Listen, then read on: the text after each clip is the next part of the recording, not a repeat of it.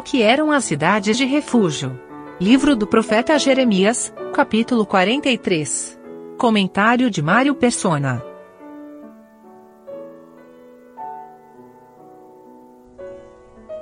A lição mais difícil da gente aprender é que o lugar de refúgio é o Senhor. Aquela mulher que havia sido pega em flagrante adultério foi a única perdoada pelo Senhor, porque foi a única que ficou perto do Senhor. Nenhum dos outros recebeu perdão. Em todos os casos, nós vemos que é aqueles que recorrem ao Senhor é que recebem o perdão. E eu estava esses dias lendo alguma coisa sobre as cidades de refúgio, as seis cidades de refúgio que foram estabelecidas uh, quando o povo uh, tomou a terra para morar na terra de, de, Israel.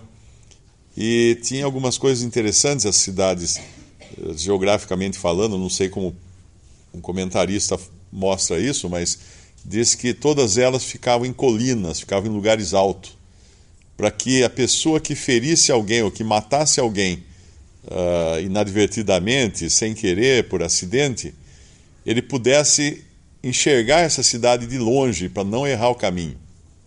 E esse também é o Senhor que ele está no alto para nós.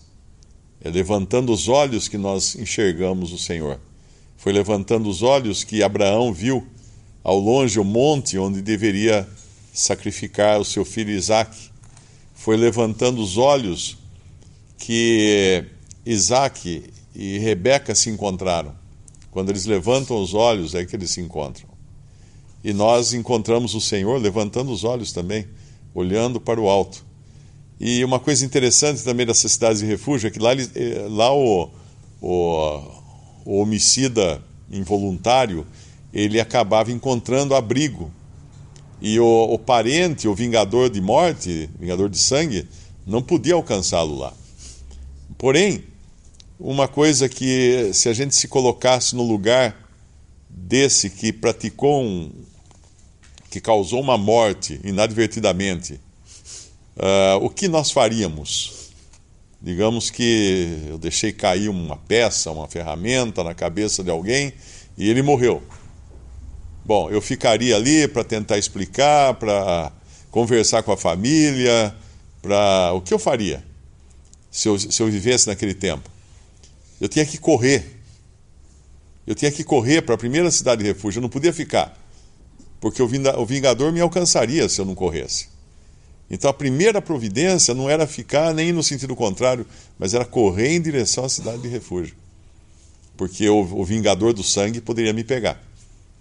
E a gente se esquece disso, né? Nós somos bastante lerdos quando pecamos em corrermos para o Senhor. Nós ficamos esperando, dando voltas, tentando explicar o nosso pecado, tentando convencer que não foi bem assim, mas tinha que correr.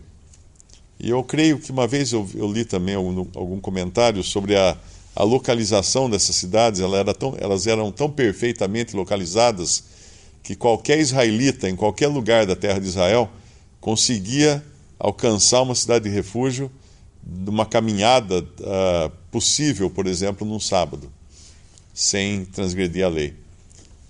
Interessante essa, essas observações que Deus deixou um lugar de refúgio. E para nós, a cidade de refúgio é Cristo. Quem quiser ver mais sobre isso, é Números 35 é um dos capítulos que falam da cidade de refúgio. Tem outras passagens que falam também, mas Números 35 é onde é dada a lei das cidades de refúgio.